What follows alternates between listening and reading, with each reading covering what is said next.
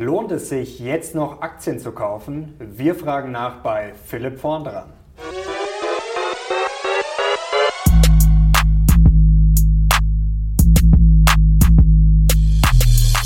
Servus Leute und herzlich willkommen in einem brandneuen Video der Mission Money. Wir sind heute back in Köln und zwar zu Gast beim Kapitalmarktstrategen von Flossbach von Storch und der heißt Philipp vorn dran.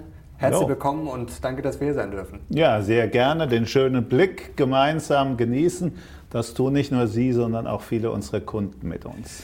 Wir haben gerade noch vorm, äh, bevor die Kamera anging, darüber gesprochen, dass Dieter Bohlen hier zwei Etagen, glaube ich, drüber, dass hier DSDS gedreht wird und heute auch ein bisschen RTL-Feeling hier bei der Mission Money. Also manche kennen vielleicht den Ausblick von zu Hause vom RTL gucken. Jetzt kommen wir aber schnell zu den Kapitalmärkten und äh, gleich mal zur Aktualität. Christine Lagarde soll neue Chefin der EZB werden. Haben Sie sich gedacht, um Gottes Willen oder super, jetzt läuft es erstmal weiter mit den niedrigen Zinsen? Ja, sowohl als auch. ähm, es ist, glaube ich, schon eindeutig, dass mit Frau Lagarde die Politik äh, in die Notenbank noch stärker Einzug findet, als das ohnehin mit Mario Draghi schon der Fall gewesen ist. Und die Conclusio ist für uns alle, die Zinsen bleiben tief. Und das werden sie viele Jahre bleiben. Äh, wir formulieren das immer etwas flapsig, solange bis die nächste Währungsreform kommt. Äh, und das wird sicher noch eine gewisse Zeit dauern. Aber ist erstmal positiv, also würden Sie sagen, eher positiv oder negativ? Also für die Aktienmärkte grundsätzlich ja eigentlich in den letzten Jahren zumindest gut gewesen. Ja, es hängt immer davon ab, auf welcher Seite der Gleichung Sie stehen. Wenn Sie Sparer sind mit dem klassischen Sparbuch. Äh, ist da wenig Positives daraus abzugewinnen. Wenn Sie Kredite nehmen, äh, dann ist das natürlich etwas, was Sie freut. Äh, Sie bekommen inzwischen einen fünfjährigen Hypothekenvertrag für unter 0,35. Äh, das haben sich viele Deutsche vielleicht vor 10 oder 15 Jahren so nie träumen lassen. Äh, also es ist immer eine Frage Ihres ökonomischen Standpunktes und deswegen ist das auch für viele Ausländer so extrem schwer, das Klagen in Deutschland über die tiefen Zinsen zu verstehen, mhm. weil im Rest der Welt ist man kein Sparer, sondern Kreditnehmer und grundsätzlich etwas, was positiv ist. Und natürlich hilft das auch den Unternehmen weil Unternehmen haben auch Fremdkapital auf ihren Büchern und je tiefer die Zinskosten sind, je tiefer die Fremdkapitalkosten, äh, desto attraktiver die Gewinnsituation. Also ist jetzt eigentlich jeder blöd, der nicht spätestens jetzt anfängt, äh, anfängt damit Aktien zu kaufen? Es ist grundsätzlich immer richtig, äh, in Unternehmen zu investieren, wenn man Zeit hat, wenn man geduldig ist und wenn man von seinen Unternehmen überzeugt ist. Da spielt das Timing viel weniger eine Rolle, äh, wie wir das in Deutschland sehr oft äh, vernehmen dürfen. Ein gutes Unternehmen, das investieren sie und halten dann auf die nächsten 10 bis 20 Jahre. Ich hatte vor zwei Wochen einmal ein Gespräch mit vielen fränkischen Unternehmern. Mhm und da ging es um Börsenwahrheiten, äh, die mit den Weisheiten wenig zu tun haben. Sie kennen vielleicht den Spruch, an Gewinnmitnahmen ist noch keiner gestorben. Mhm. Einer der dümmsten Sprüche, den es gibt. Äh, wenn Sie sich vorstellen, Sie haben ein gutes Unternehmen an der Börse erworben und bloß weil Sie 30 Prozent nach zwei Jahren Gewinn gemacht haben, verkaufen Sie es. Die Unternehmer im Saal haben verstanden, um was es ging. Weil die haben ihre Unternehmen nach zwei Jahren nicht verkauft, weil sie sagen, ich glaube weiter an die Qualität meines Unternehmens und auf die zwei Jahre werden noch 20 nächste folgen. Wenn ich von der Qualität eines Unternehmens, eines Investments überzeugt bin, darf ich erst dann verkaufen, wenn ich eine gute, eine bessere Alternative habe, und da sind wir bei den Aktien. So richtig viele gute, bessere Alternativen zu denen gibt es eben nicht. Jetzt kommen wir mal zu den Kollegen von JP Morgan. Die erwarten nichts Gutes für das Ende dieses Jahres. Hat man schon öfter gehört. Die USA sind zu teuer. Sehen Sie das auch so? Wir machen uns überhaupt keine Gedanken auf solche Zeiträume. Die nächsten sechs Monate sind für unsere Anlagestrategie absolut irrelevant. Ich habe das gerade eben versucht darzustellen. Derjenige, der in Aktien investiert, muss mindestens einmal fünf, sieben oder besser zehn Jahre Zeit haben. Wer diese Zeit nicht hat, hat am Aktienmarkt nichts zu suchen. Äh, und deswegen ist es auch völlig äh, nutzlos, auf sechs Monate Prognosen abzugeben. Viel schlimmer sind noch die, die an solche Prognosen glauben, weil keiner hat eine Kristallkugel auf äh, seinem Schreibtisch. Weder wir äh, noch die Kollegen aus anderen Häusern. Und die bräuchten sie, um über solche Zeithorizonte Prognosen zu machen. Stellen Sie sich vor, morgen kriegen wir ein Mega-Erdbeben äh, in Kalifornien. Und die ganze Infrastruktur der großen Technologieunternehmen liegt in Brüchen. Dann haben wir natürlich eine massive Bewegung an den Kapitalmärkten. Aber darauf kann ich doch nicht spekulieren. Genauso wenig wie auf einen Tsunami. Ich muss mich als Investor darauf verlassen, dass ich gute Unternehmen habe, die auch in Zukunft Gewinne erwirtschaften werden. Und wenn sie Gewinne erwirtschaften, dann ist es allemal besser als die Verluste, die ich heute bei den Staatsanleihen garantiert bekomme. Kommen wir doch mal zu Ihrer Auswahl. Wenn Sie jetzt Unternehmen analysieren, spielen ja natürlich wahrscheinlich einige äh, Kennzahlen rein, ob das jetzt das KGV ist, der Cashflow, aber natürlich auch das Geschäftsmodell. Also wie kann man sich das jetzt vereinfacht äh, gesagt vorstellen, wie Sie jetzt Unternehmen auswählen, wo Sie wirklich sagen, okay, da investiere ich jetzt fünf oder zehn Jahre rein? Wir suchen Unternehmen, die ein nachhaltiges Geschäftsmodell haben und bei denen das Management eine identische Anreizstruktur hat wie ich als Aktionär. Das Management also genauso zerknirscht schaut, wenn der Kurs fällt und sich freut, wie ich das als Aktionär habe. Nachhaltigkeit ist bei uns so definiert, dass das Geschäftsmodell auch in vielen Jahren noch in der Lage ist, einen guten Free Cashflow und einen guten Ertrag zu erarbeiten. Okay. Und deswegen ist das Thema ESG, das ja im Moment so als Modethema äh, durch unsere Industrie geht, für jeden Investor über die Nachhaltigkeitsfrage des Geschäftsmodells äh, ohnehin eines, äh, das nichts an Neuheit wirklich beinhaltet. Aber Nachhaltigkeit heißt jetzt genau was? Also, dass genug Kunden da sind, dass es jetzt äh, gegen Wettbewerber gefeit ist oder auch Disruption. Äh, was spielt da alles rein? Da sind eine ganze Menge Komponenten. Das erste ist der Schutzwall. Ich muss ein Geschäftsmodell haben, das nicht morgen zwei schlaue Inder imitieren können.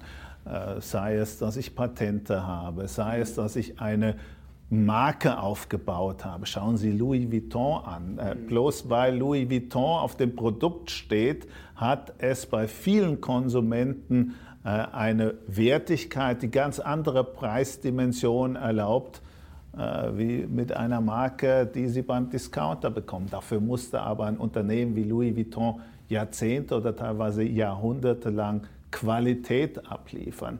Mhm. Sie müssen ein Management haben, das auch weiß, wann ich mich einmal von bestimmten Geschäftsbereichen trennen und neue dazu akquiriere, also ein ordentliches Portfolio-Management im Unternehmen betreibe. Idealerweise muss ich global aufgestellt sein, damit nicht, nicht irgendwelche politischen Themen in einem einzelnen Land umwerfen können.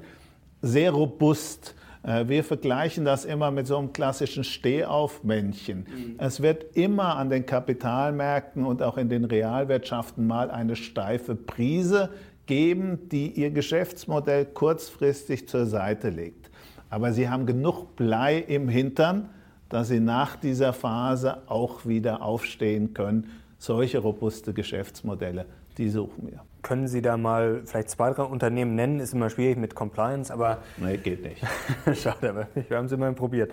Ähm, äh, wie ist es denn jetzt mit der Kurzfristigkeit? Sie haben jetzt äh, klares Statement vertreten. Ich finde das auch vollkommen richtig, dass man jetzt sagt, okay, äh, fünf oder zehn Jahre. Aber trotzdem, wie spielt jetzt in Ihre Philosophie trotzdem so eine gewisse Kurzfristigkeit rein? Oder auf welche Indikatoren schauen Sie? Weil Sie müssen ja wahrscheinlich auch ab und zu mal anpassen.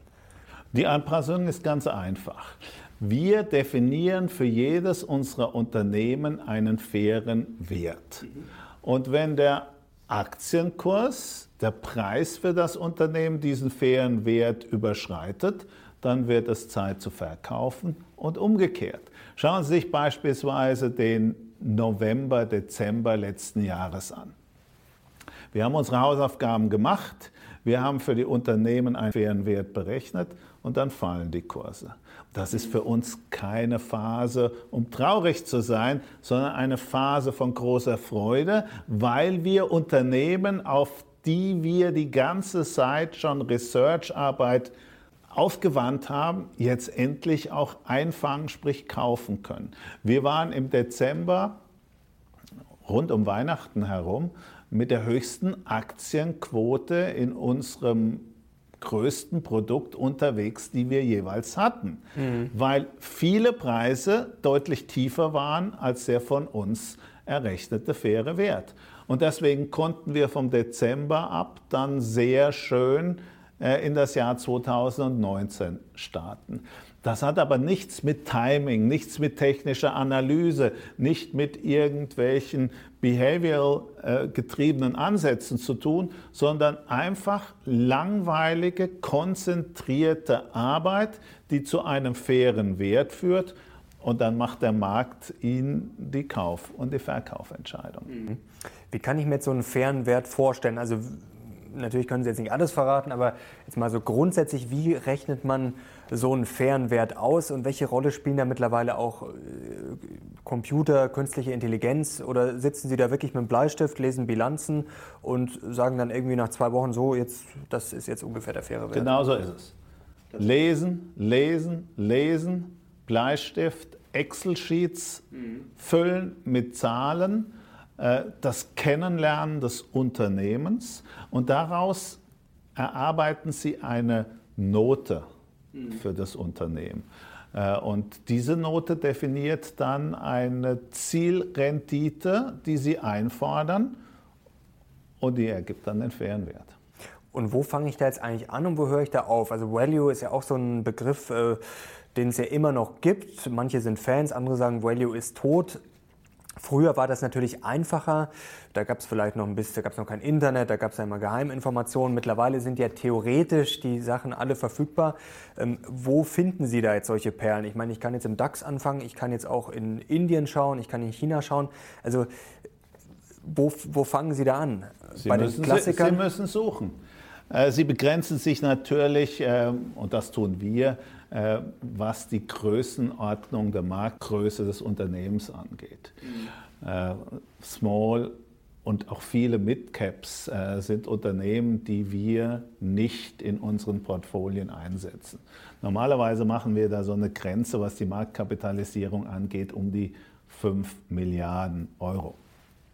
Und dann müssen Sie einfach auf die Suche gehen.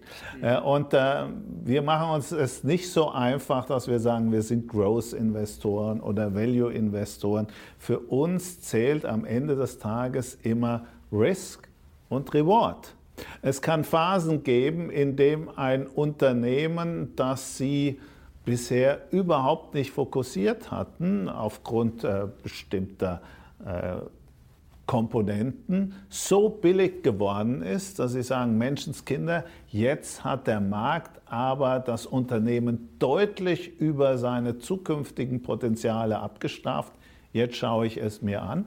Und umgekehrt haben sie Unternehmen, wo sie sagen, das ist ein brillantes Unternehmen, das ist das beste Unternehmen, das es gibt auf der Welt, aber das ist viel zu teuer und es fällt so lange aus ihrem Radarschirm raus, bis dann idealerweise ein schöner Crash kommt, mhm. äh, mit der Flut alle Schiffe sinken, also die Ebbe kommt, mhm. äh, alle laufen auf Grund äh, und dann können Sie solche Unternehmen auch aufsammeln zu Preisen, die Sie sich äh, vor dieser Kursbewegung nicht hätten vorstellen können.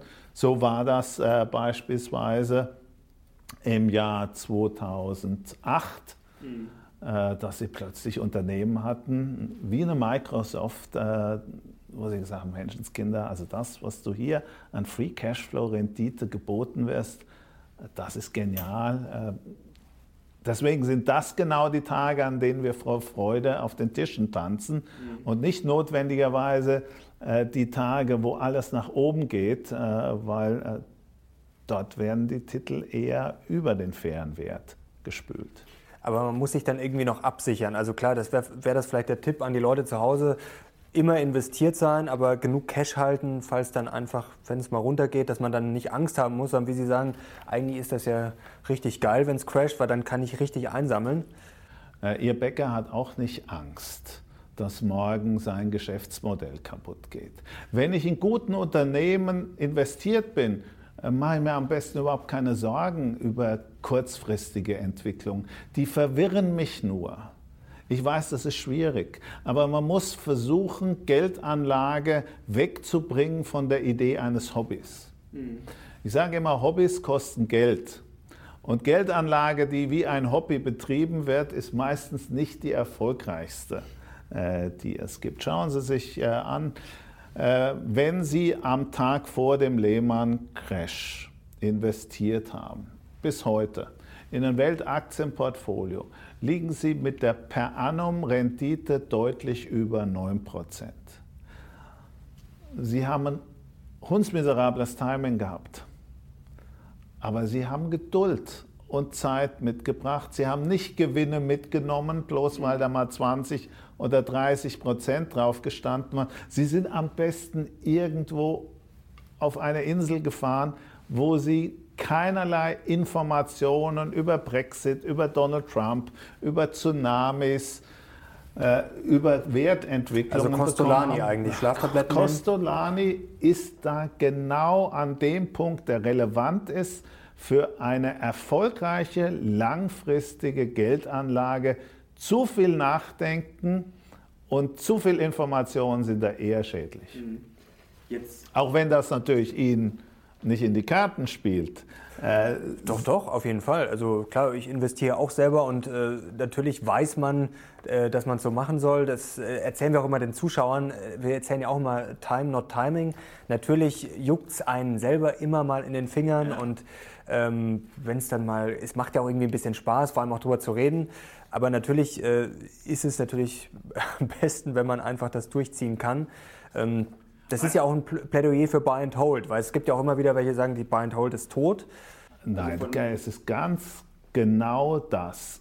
Gute Unternehmen auswählen und Buy and Hold. Ich erinnere mich gut, ich habe vor sieben, acht Jahren mit, mit einem meiner Kollegen einen sehr intensiven Disput gehabt über den Verkauf eines Unternehmens. Es ging damals um 3M. Äh, das äh, Unternehmen hat damals um die 70 Dollar notiert äh, und ich habe gesagt, Mensch, das darfst du nicht verkaufen. Das ist ein Unternehmen, ein vergleichbares wirst du dich extrem schwer tun, wiederzufinden. Und ich habe dann versucht, diesen Disput für unsere Kunden in ein näherliegendes Beispiel einmünden zu lassen und bin auf die Bühne regelmäßig gegangen, habe gesagt, Leute, Nestle unter 100 wird nicht verkauft. Damals stand die Nestle um die 50 herum. Äh, weil ich zum Ausdruck bringen wollte, wenn es wirklich Trophäenunternehmen gibt, die aufgestellt sind, wie man sich das als Portfolio-Manager, als Investor langfristig wünscht, dann macht das eben keinen Sinn, nach 10, 20 oder 30 Prozent zu verkaufen, sondern man muss dem Unternehmen wirklich die Zeit geben, sich zu entwickeln, wie eine Immobilie. Kein Mensch käme auf die Idee zu fragen, wie ist die zweite Jahreshälfte 2019 am Münchner Immobilienmarkt. Die Leute kaufen eine Immobilie und wenn Sie sie fragen, warum, dann sagen sie, die Immobilie erwerbe ich für die nächsten 30 Jahre, vielleicht vererbe ich die meinen Kindern. Mhm.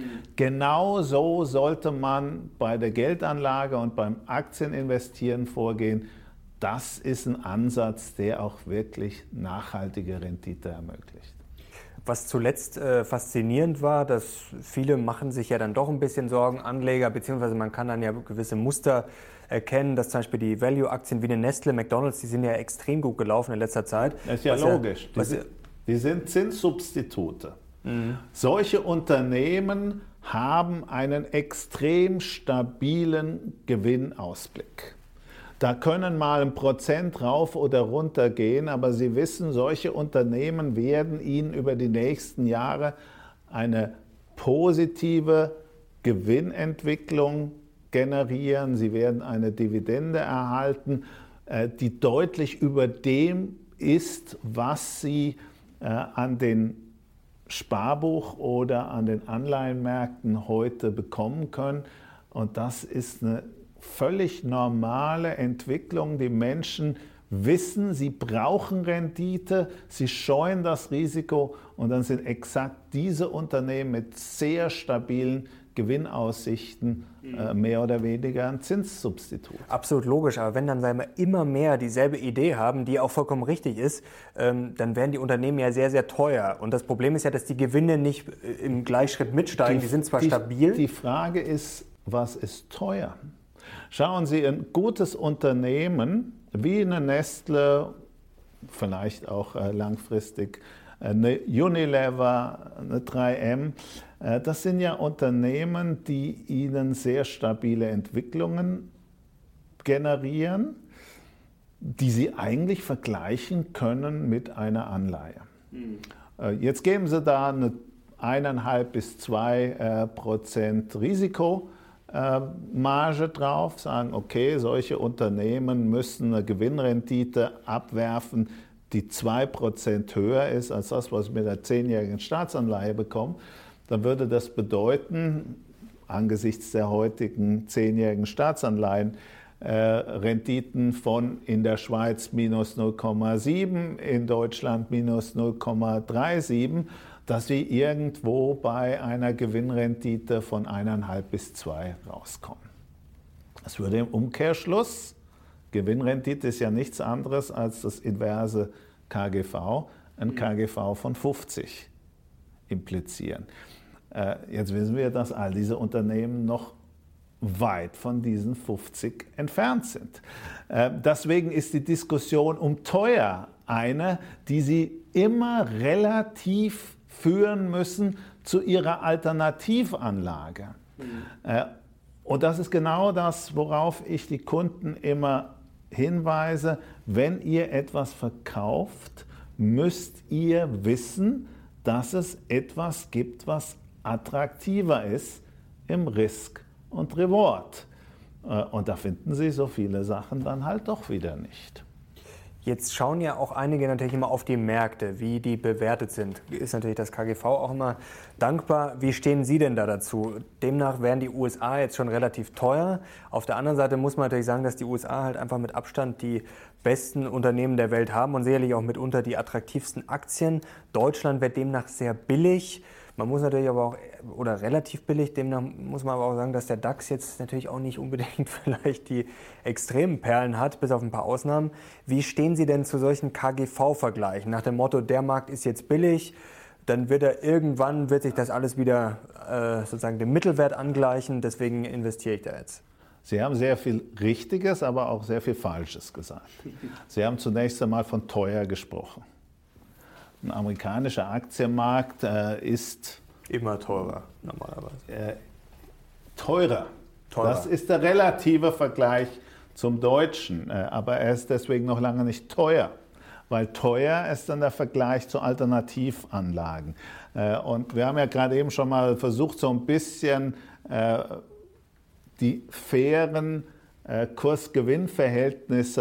äh, zu errechnen. Und wenn wir jetzt mal sagen, der amerikanische Aktienmarkt liegt irgendwo unter einem 20er KGV, ich glaube, das ist eine faire Beschreibung, dann ist der im Vergleich äh, zu einer äh, zehnjährigen US-Staatsanleihe, die Ihnen eine Rendite von knapp um die 2% abwirft, plus 2 obendrauf, sind wir bei 4, auf den Kopf gestellt 25, vor einem Kursgewinnverhältnis von äh, 25 definitiv mal nicht teuer. Warum diese Vergleiche ohnehin keinen Sinn machen, haben Sie ansatzweise ja schon angesprochen. Sie vergleichen Äpfel mit Birnen. Äh, das geht bei der Qualität der Unternehmen los. Äh, das geht weiter bei den Sektoren, die vertreten sind oder nicht vertreten. Äh, am Ende kann man das zusammenfassen. Der US-Aktienmarkt ist viel weniger zyklisch als der deutsche. Und deswegen ist es auch völlig logisch, dass ein weniger zyklischer, gewinnzyklischer Aktienmarkt eine höhere Bewertung aufweist als ein sehr zyklischer wie der deutsche. Äh, woran liegt das, dass der Deutsche so zyklisch ist? Ja, schauen Sie sich die Unternehmen an. Äh, Sie haben sehr viele Unternehmen, die im Export äh, tätig sind, Automobilindustrie, äh, Maschinenbau. Sie haben eigentlich äh, nur mit SAP ein Unternehmen, äh, das eine relativ stabile, stringente Entwicklung hat. Früher waren das natürlich auch Unternehmen wie eine Bayer, wie eine BASF, auch sehr viele der Strom. Versorger. Aber wir wissen alle, dass aus unterschiedlichsten Gründen, teilweise politisch, zeitweise die zunehmende Abhängigkeit von der Weltkonjunktur, teilweise vielleicht auch Fragen von Übernahmen, äh, die Stabilität gelitten hat. Äh, und deswegen ist es völlig folgerichtig, äh, dass die Mischung der Unternehmen, die im DAX vertreten sind, aufgrund ihrer höheren Gewinnzyklik, mit einem tieferen KGV bewertet sind als die in den USA. Grundsätzlich sind wir der Meinung, es ist äh, für die Investitionskultur von uns Deutschen sehr abträglich, mhm. dass wir uns ständig nur über Indizes unterhalten und dann primär über den DAX. Weil der DAX sind 3% der globalen Marktkapitalisierung. Wie oft würden sich die Deutschen über den FTSE oder den MIP 30 oder den SMI unterhalten? Weil sie sagen, interessiert mich nicht, viel zu klein. Genau dasselbe gilt auch für den DAX. Wenn ich mich schon über Indexstände unterhalten möchte, dann gibt es eigentlich nur zwei, die halbwegs relevant sind. Das ist der MSCI World oder der SP 500. Aber interessanterweise unterhalten sich die wenigsten über diese beiden, sondern immer über den DAX. In jeder Nachrichtensendung kriegen sie den DAX äh, präsentiert. Und das ist deswegen so problematisch, weil Indexstände generieren keine Emotionalität. Und dann schon gleich, wenn es nur der Deutsche ist, führt es zu einem massiven Home Bias. Mhm. Wenn Sie durch die Portfolien vieler Deutscher gehen, dann können Sie eines feststellen, massive Übergewichtung von Deutschland und Europa.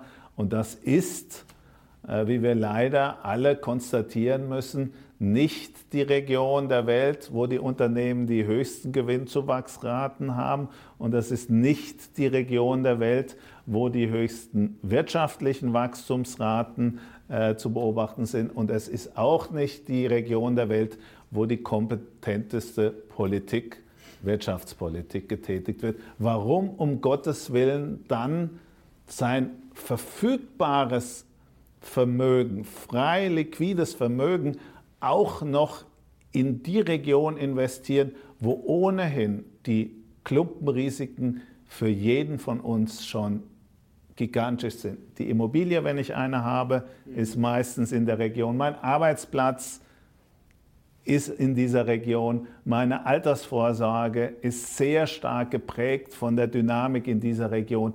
Da sollte ich doch mindestens mal für das liquide, freie Vermögen die Welt als Investmentbasis äh, nutzen und nicht wiederum nur Deutschland und Europa. Wie sind Sie denn für den deutschen Markt?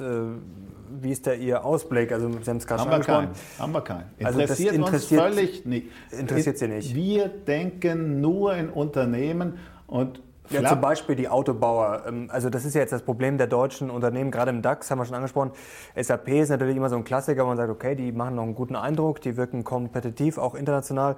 Aber die Autobauer sind natürlich äh, massiv unter Druck, zumindest in der öffentlichen Wahrnehmung, ist natürlich eine offene Frage. Ähm, wie ist das denn jetzt bei Ihrer Unternehmenseinschätzung? Also das Problem ist ja immer, man sollte sich natürlich eine Meinung bilden und dann ist man vom Unternehmen überzeugt, aber manchmal verändern sich ja auch die Rahmenbedingungen. Bei den Autobauern vor zehn Jahren hätte jetzt jeder gesagt, ach, Daimler, BMW, kann man blind kaufen. Jetzt gibt es natürlich immer noch einige, die sagen, ja, da glaube ich jetzt dran, gerade jetzt muss man rein, jetzt sind sie unter Druck, ähm, die werden das schon schaffen, aber man muss ja fairerweise auch sagen, dass sich das Umfeld schon etwas geändert hat. Also generell vielleicht für Ihre Einschätzung, wie viel muss sich da ändern, dass Sie sagen wir, das Bild dann neu zeichnen?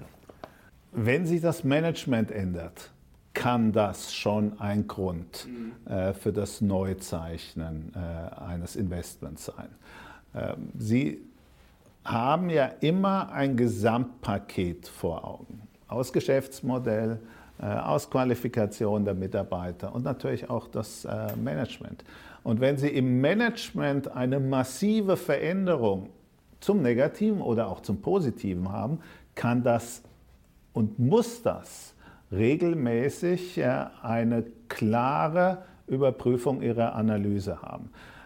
Das kann eine Veränderung in den globalen Strukturen, zum Beispiel mehr Protektionismus, führt zu vielen global, bei vielen global investierenden und agierenden Unternehmen zu einer Neuorientierung, zu einer neuen Analyse, äh, politische Veränderungen im Allgemeinen, Veränderungen auf der Zinsebene.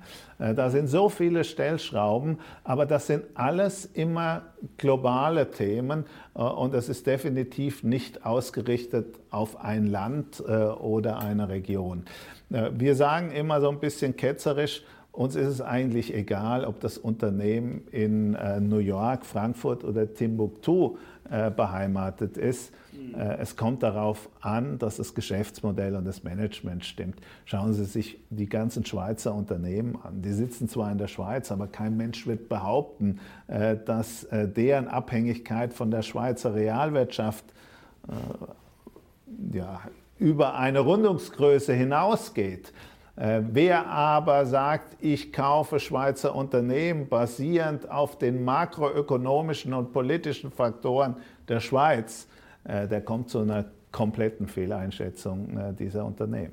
Jetzt haben Sie gerade schon Protektionismus angesprochen. Ähm, inwiefern ist denn Donald Trump, auch wenn es vielleicht im Nachhinein eine kurzfristige Sache sein mag, wenn man jetzt 20, 30 Jahre einpreist, aber inwiefern ist Trump und seine Politik in Ihre Analysen eingeflossen? Ja, Donald Trump ist jemand, äh, über den Sie sich natürlich täglich unterhalten, selbstverständlich.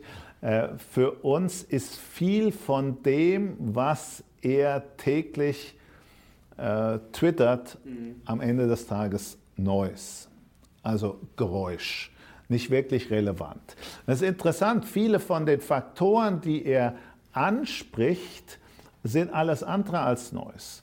Äh, vom protektionistischen Tendenzen, von Fragen der Währungsmanipulation, von Fragen der Steuersätze, äh, von Fragen der Militärausgaben. Sehr viele von denen sind eigentlich relevant.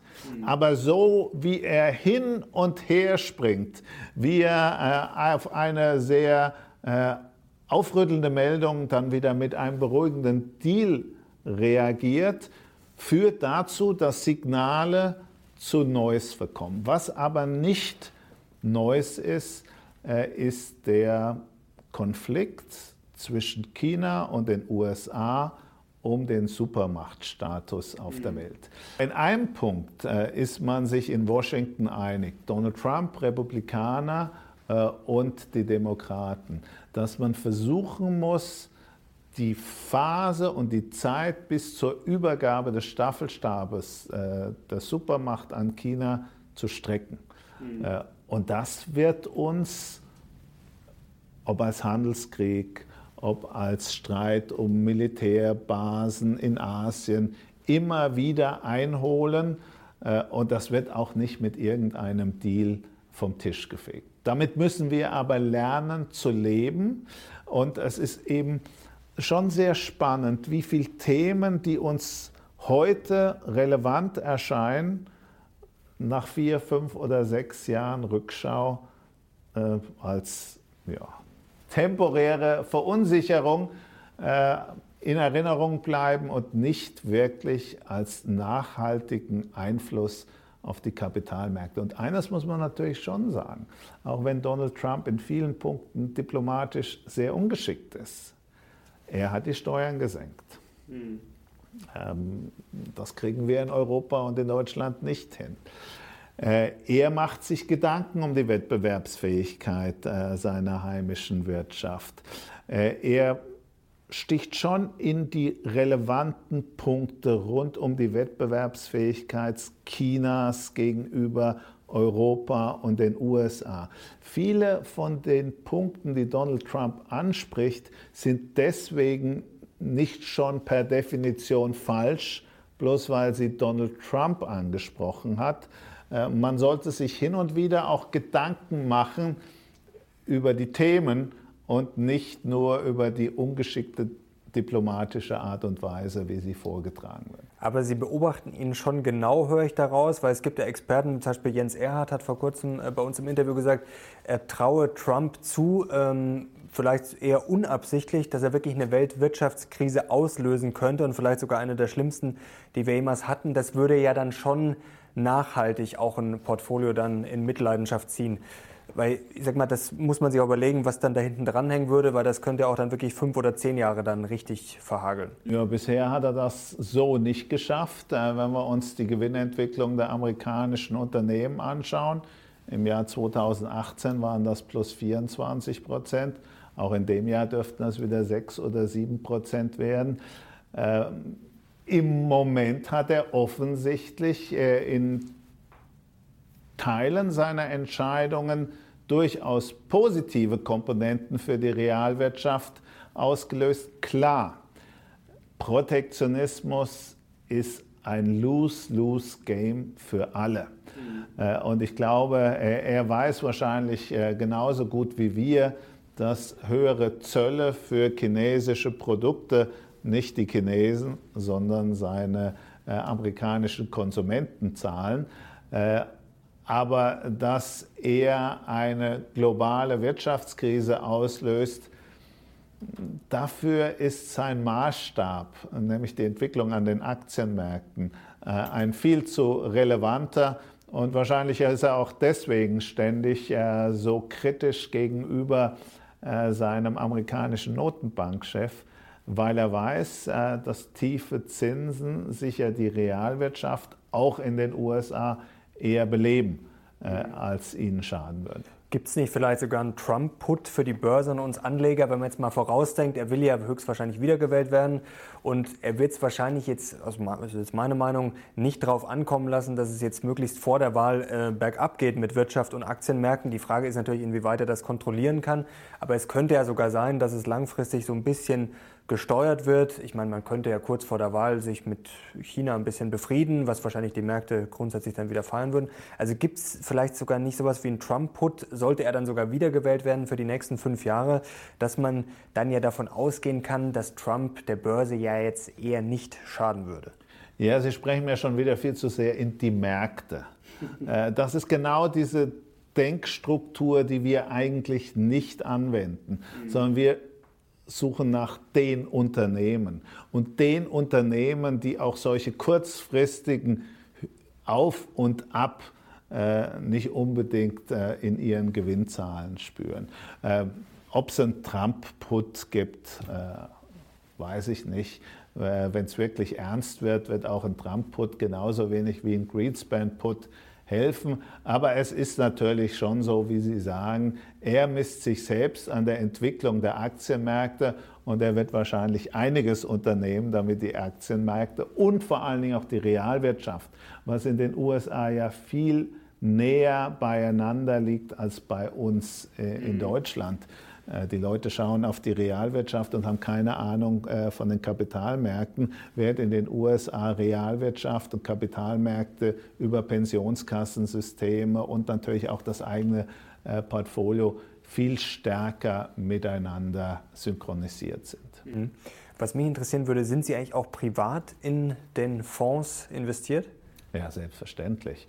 Ich würde mal sagen, 98 Prozent meines privaten Vermögens liegt in äh, Fonds von Flossbach von Storch, inklusive meiner betrieblichen Altersvorsorge.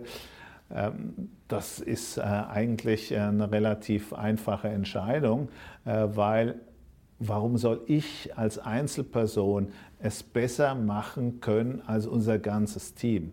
Mhm. Äh, und Sie können auch unsere Compliance-Abteilung fragen. In den letzten zehn Jahren haben Sie von mir nur Kauforders und keine einzige Verkauforder gesehen. Schlicht und einfach, weil ich davon überzeugt bin, äh, dass Sie mit einem sinnvollen Portfolio ähm, einfach die Inflationsrate und das Sparbuch schlagen werden.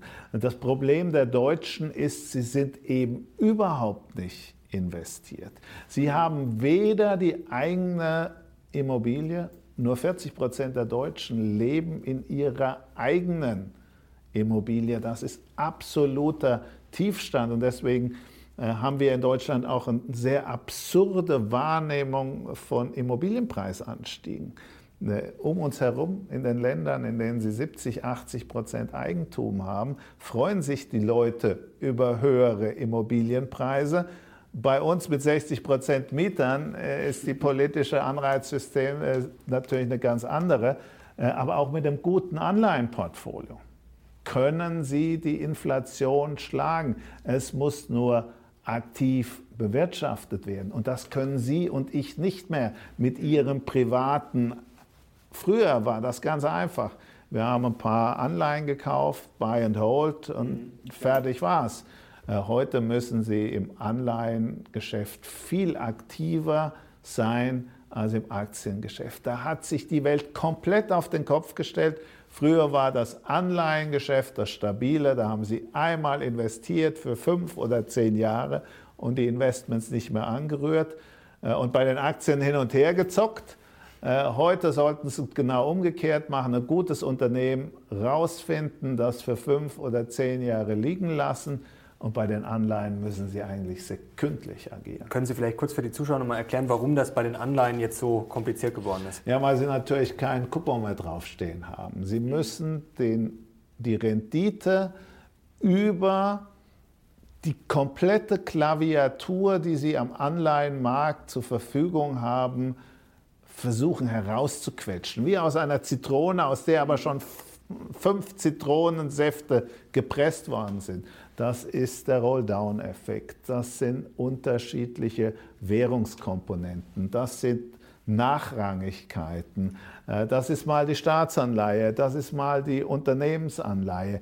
Äh, Sie haben im Anleihemarkt einen viel größeren äh, Spielraum an Facetten, den Sie nutzen können, aber die müssen sie auch nutzen. Äh, und sehr viele private Anleger sind äh, aufgrund der Transaktionskosten, aber auch aufgrund der Stückelungen überhaupt nicht in der Lage, das selbst zu machen.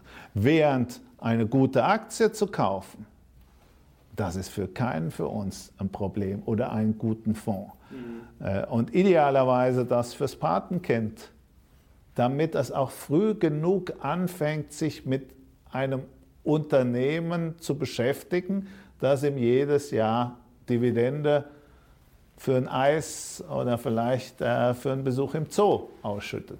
Jetzt haben wir unter unseren Zuschauern natürlich wie unter vielen Investoren auch viele ETF-Fans. Ähm, Sie haben vorher schon angesprochen, eigentlich braucht es nur zwei Indizes, wenn man jetzt wirklich auf Indizes schauen will, S&P 500 und MSCI World.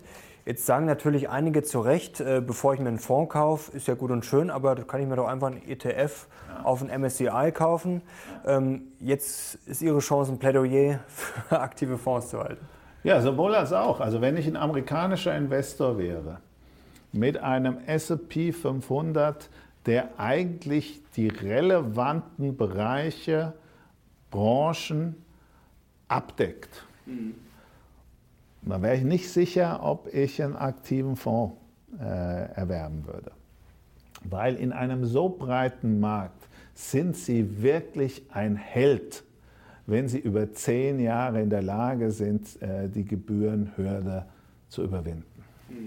Das Problem ist bloß, welchen ETF wollen Sie denn für einen deutschen Investor kaufen?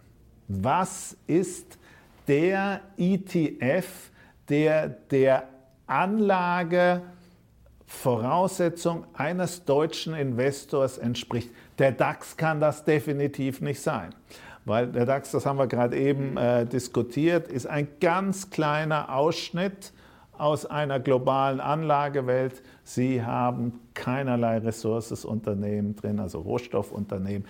Äh, Sie haben viel zu wenig Technologie, Disruptoren, abgesehen von der SAP, nicht wirklich. Äh, ist es ein Eurostox? Macht das Leben für Sie nicht wirklich besser. Dann ist es ein MSCI World, jo, aber dann haben Sie wieder die Währungskomponente. Der SP 500 ist in Dollar und damit für den amerikanischen Investor keine Währungskomponente. Das ist, glaube ich, das große Problem, dessen sich ein deutscher Investor beim Einsatz vom ETF zunächst einmal bewusst werden muss, mhm. was ist denn überhaupt mein Benchmark? Äh, das Zweite ist, äh, ein Portfolio wollen Sie ja nicht nur aus Aktien äh, abdecken, sondern möglicherweise auch aus Bonds. ETFs von Bonds, das wissen wir alle, zeigen alle Analysen, underperformen den Benchmark dramatisch.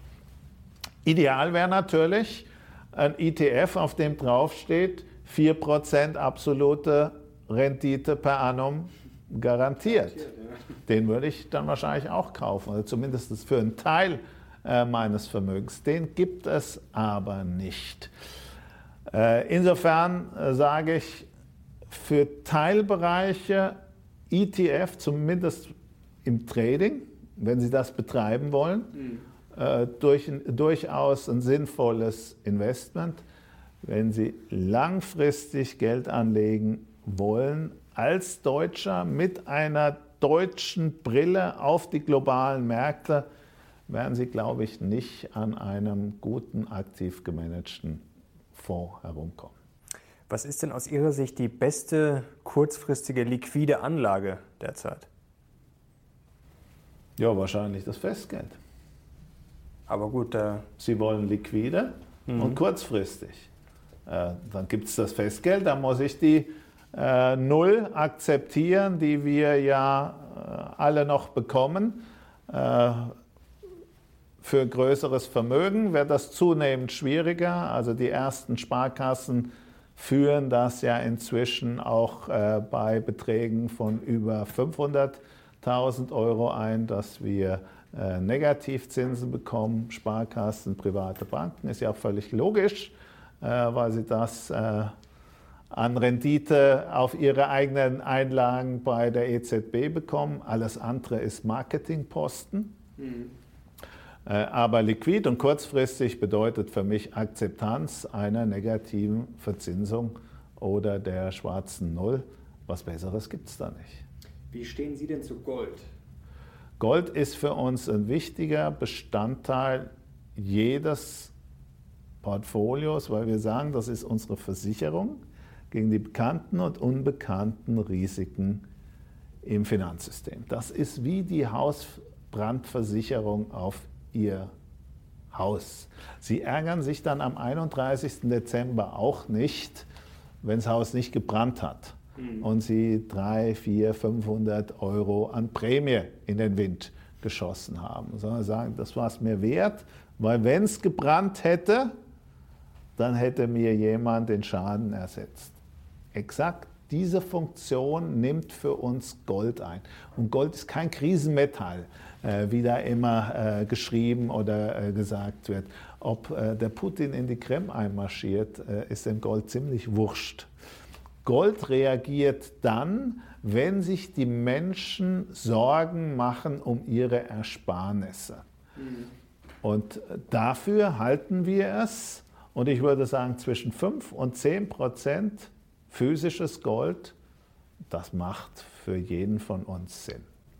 Aber was meinen Sie genau damit, wenn sich die Leute fürchten um ihre Sparnisse? Also wenn sie dann zum Beispiel Angst haben, dass der Euro, also dass die, dass die Währung kaputt gehen könnte? Zum Beispiel. Oder wenn sie sich Sorgen machen über die Solidität des Bankensystems. Mhm. Also wirklich vom ganzen, vom äh, Endspiel der, der komplette, der komplette Bereich des Finanzvertrauens. Mhm. Wenn die Sparer anfangen, die Fingernägel runter zu beißen, weil sie sagen, Menschenskinder, da geht irgendwas nicht den optimalen Weg. Und deswegen sagen wir auch gerne, wenn die Unze Gold in zehn Jahren so viel kostet wie heute, dann ist das gut für uns alle. Mhm. Weil dann ist im System kein großer Fehler passiert. Äh, und den wünscht sich hoffentlich keiner von uns, respektive von ihren Zusehern. Ein Goldpreis von 5.000 oder 10.000 Dollar bedeutet, es ist was gehörig schiefgelaufen. Äh, und dann haben wir ganz andere Sorgen äh, als das, was uns die Freude über die paar Performance-Punkte beim Gold ersetzen kann. Wie gesagt, es gleicht etwas aus, aber in so einem Fall haben wir wahrscheinlich ganz andere Probleme, über die wir uns Sorgen machen. Und Sie haben gerade eben das Wort Endspiel äh, äh, verwandt. Äh, das ist ein Wort, das viele ähm, Menschen, mit denen ich zusammentreffe, immer so als das Damoklesschwert in den Raum hängen. Und ich frage sie dann einfach, was ist das Endspiel? Was passiert denn beim Endspiel? Also ich glaube, dass es dann, das wird ja sowieso immer weitergehen. Also das ist halt die Frage, wie es dann weitergeht. Aber äh, es gibt ja einige Crash-Propheten, kann, ich Sie jetzt auch noch dazu fragen, was Sie davon halten, die ja den ultimativen Untergang ausrufen. Also ich glaube jetzt daran nicht. Ähm, Sie haben was ganz Wichtiges gesagt. Es geht immer irgendwie weiter. Äh, und äh, das äh, geht an den meisten auch so, dass sie sich sehr schwer tun, dieses Endspiel zu beschreiben und zu definieren. Was aber bei einem, äh, und viele dieser Endspiel-Diskutanten äh, kommen dann äh, als Resultat mit einer Allokation sehr viel Cash und sehr viel Gold. Und wenn wirklich ein Endspiel kommt, die Welt aber anschließend weitergeht, sind sie mit Sachwerten sicher sinnvoller positioniert als mit Nominalwerten. Ein gutes Unternehmen wie eine Siemens beispielsweise, einfach als historisches Beispiel, das hat schon so viel Kriege und so viel Währungsreform überlegt und produziert immer noch. Er ist dann doch sicher ein, ein besserer Wertaufbewahrungsort äh, als eine italienische Staatsanleihe. Wie stehen Sie, das würde mich noch interessieren, zu Kryptowährungen? Der Kollege Thomas Mayer ist da ja durchaus positiv. Spielt das auch eine Rolle oder ist das dann schon zu exotisch? Äh, privat oder geschäftlich? Beides.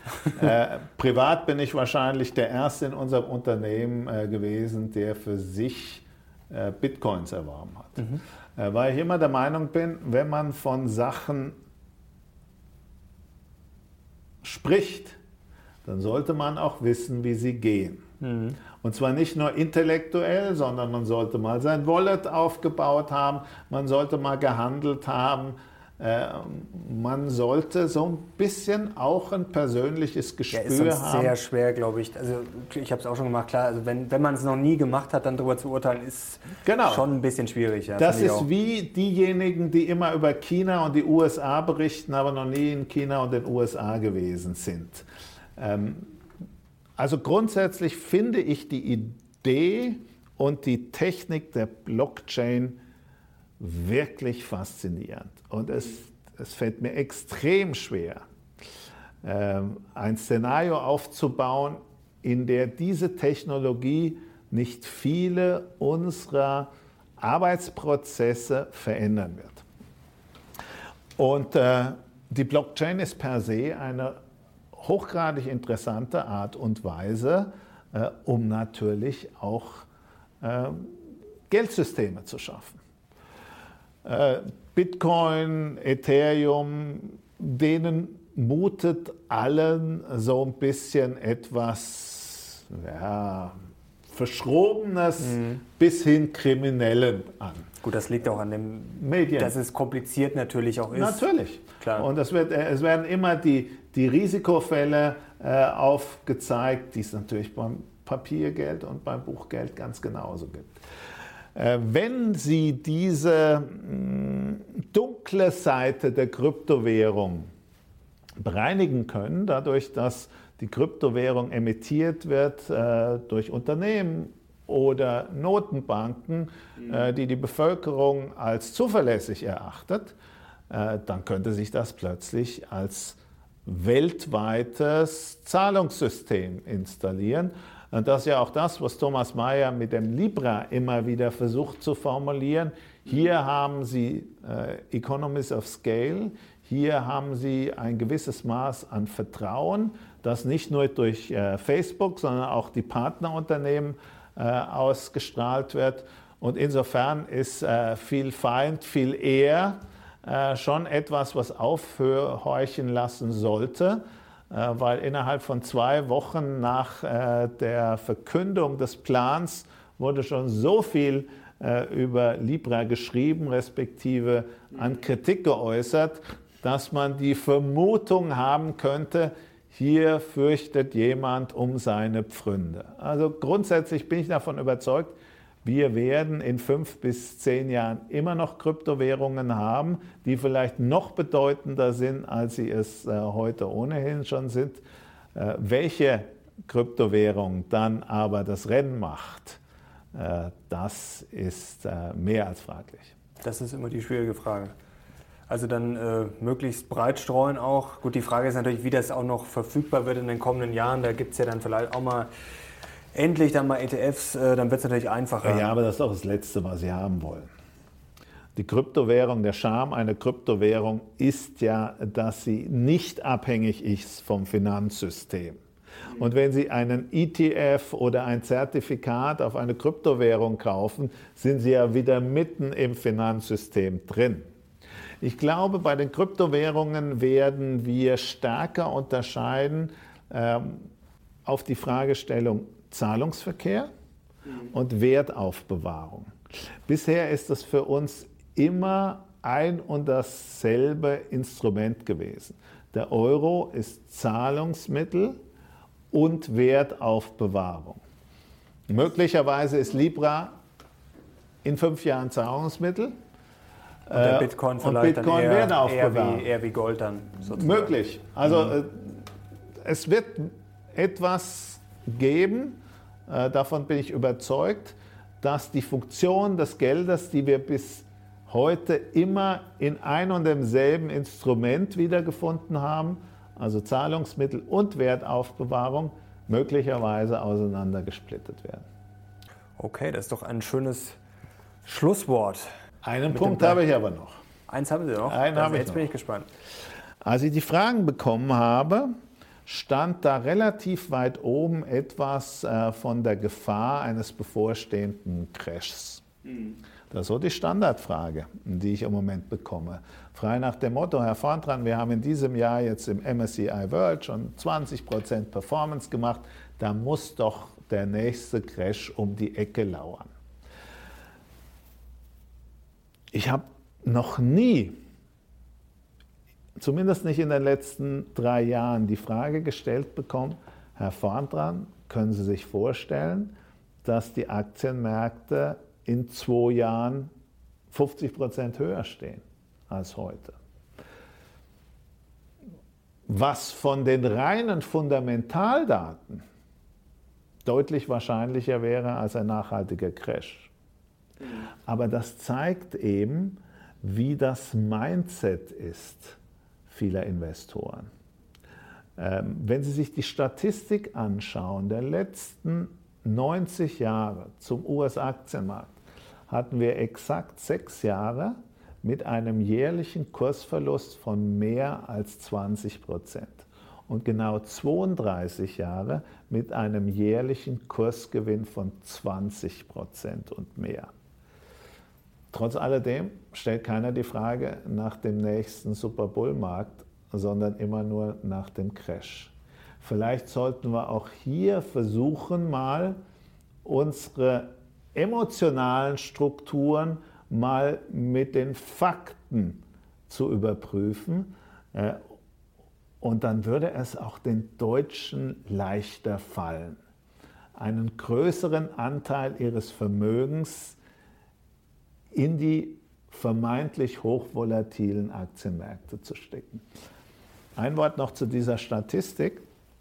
Wenn Sie sich die 20-Jahres-Zeiträume anschauen, dann ist die schlechteste Rendite per annum knapp über 5%.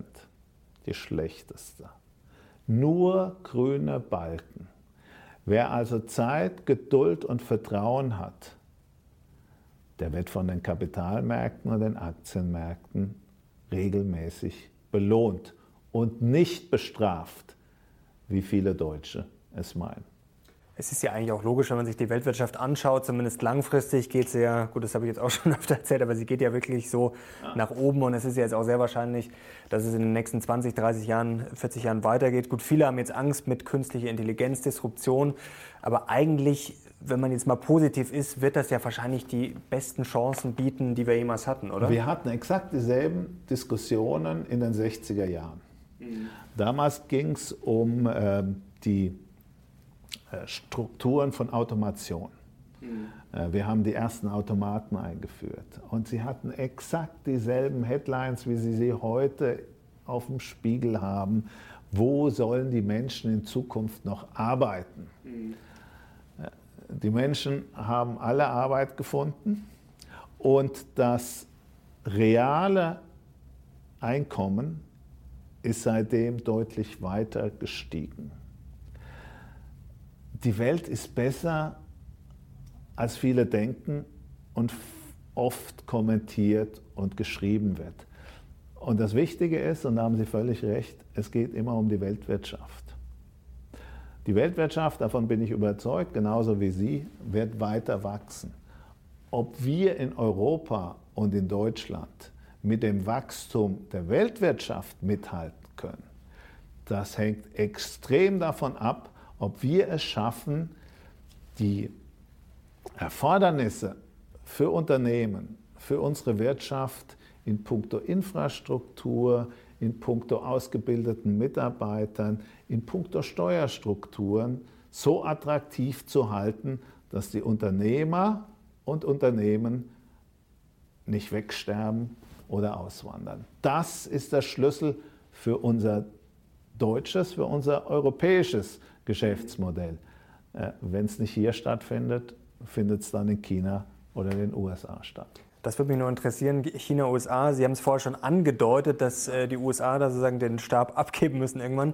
Wie sehen Sie denn dieses Rennen? Das wird sich ja wahrscheinlich jetzt noch lange hinziehen. Das wird jetzt nicht in ein, zwei Jahren entschieden. Das kann ja 10, 20, vielleicht 30 Jahre dauern. Äh, wie sehen Sie denn diesen Wettbewerb? Es gibt ja jetzt viele, die sagen, ja, die USA stemmen sich dagegen, aber sie werden früher oder später von China überholt. Würden Sie das so unterschreiben? Das unterschreibe ich definitiv. Ich würde sagen, wenn Sie die, wenn Sie die äh, Wachstumsstrukturen anschauen, wenn Sie das Bruttosozialprodukt anschauen, sind Sie heute praktisch schon äh, gleich auf.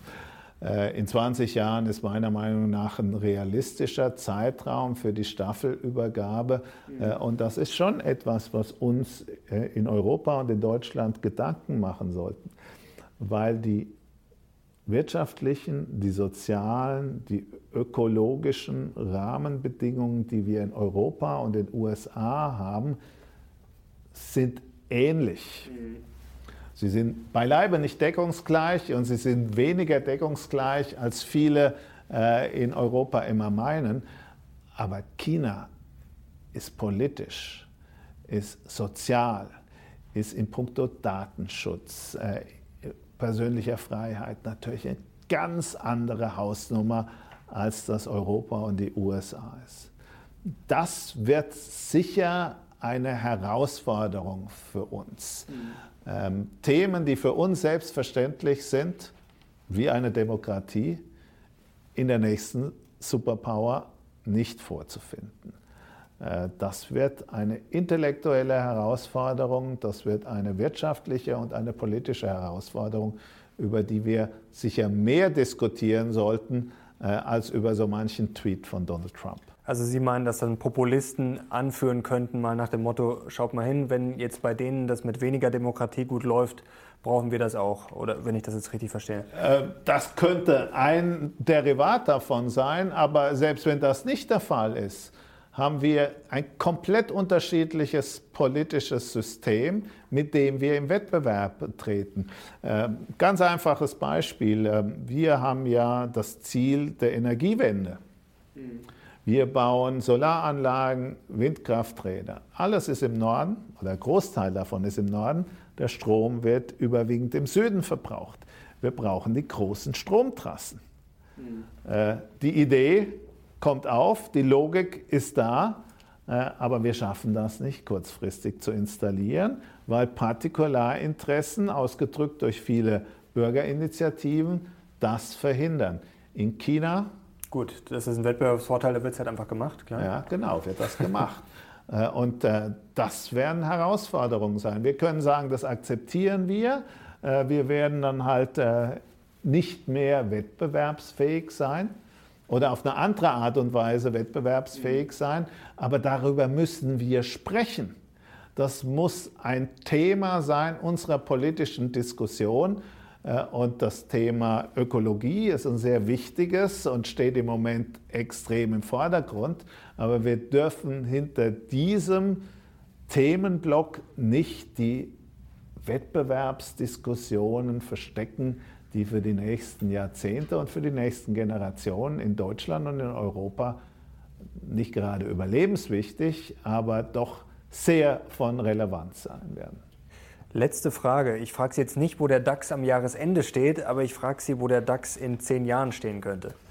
Äh, wo der DAX in zehn Jahren stehen könnte, eigentlich eine ganz einfache. 20.000, 30.000? Äh, der DAX ist ja ein Performance-Index. Das bedeutet, die Dividendenzahlung äh, geht wie ein Kursgewinn in den Index rein. Und wenn wir davon ausgehen, deutsche Unternehmen werden auch in den nächsten zehn Jahren in der Lage sein, 3% ähm, Dividendenrendite zu zahlen, dann haben wir schon die ersten 30 plus Zinseszins obendrauf.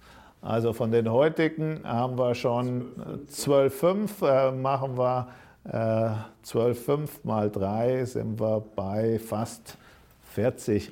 Tun wir mal ein bisschen aufrunden äh, obendrauf. Äh, und äh, deutsche Unternehmen haben im Moment eine Gewinnrendite von knapp 8. Also können wir sicher noch einmal einen weiteren 50 Prozent. Die 20.000 sind sicher keine zu überbordende Schätzung. Wie gesagt, der DAX ist nicht relevant, aber äh, man sollte davon ausgehen, dass man mit guten, einem gut diversifizierten Aktienportfolio jedes Jahr 6% Performance machen kann. Äh, das ist meiner Meinung nach äh, alles andere als abenteuerlich. Und da habe ich noch keine Veränderung der Bewertung mit einbezogen. Was meiner Meinung nach langfristig Sie kennen unseren Spruch, die Zinsen bleiben tief bis zur nächsten Währungsreform und die dauert noch sehr, sehr lange. Äh, was bei dieser Analyse langfristig äh, sicher auch noch äh, eine nicht unerhebliche Komponente sein könnte. Warum sollte der DAX, sollten die globalen Aktienmärkte nicht langfristig ansatzweise das nachholen, was die Immobilienmärkte schon längst vorgeführt haben? Das ist doch mal ein schönes Schlusswort. Spricht auf jeden Fall für Aktien, endlich Definitiv. den Hintern hochzukriegen und zu investieren. Herzlichen Dank, Herr Vornran, war sehr spannend, sehr offen und ehrlich, das gefällt uns immer gut und sehr informativ. Jetzt schreibt doch mal in die Kommentare, Leute, wie ihr Herrn Vorn fandet, welche Aktien ihr auf dem Kurszettel habt, wie ihr das macht mit der Aktienanalyse, was bei euch wichtig ist, Geschäftsmodell oder ob ihr euch auch vor die Excel-Tabelle setzt. Wir sind sehr gespannt auf euer Feedback. Wer den Kanal noch nicht abonniert haben sollte, hat jetzt die einmalige Gelegenheit dazu und sonst natürlich liken, teilen und kommentieren. Und jetzt sind wir raus. Herzlichen Dank nochmal. Danke fürs Zuschauen. Wir sehen uns beim nächsten Mal. Ciao. Tschüss.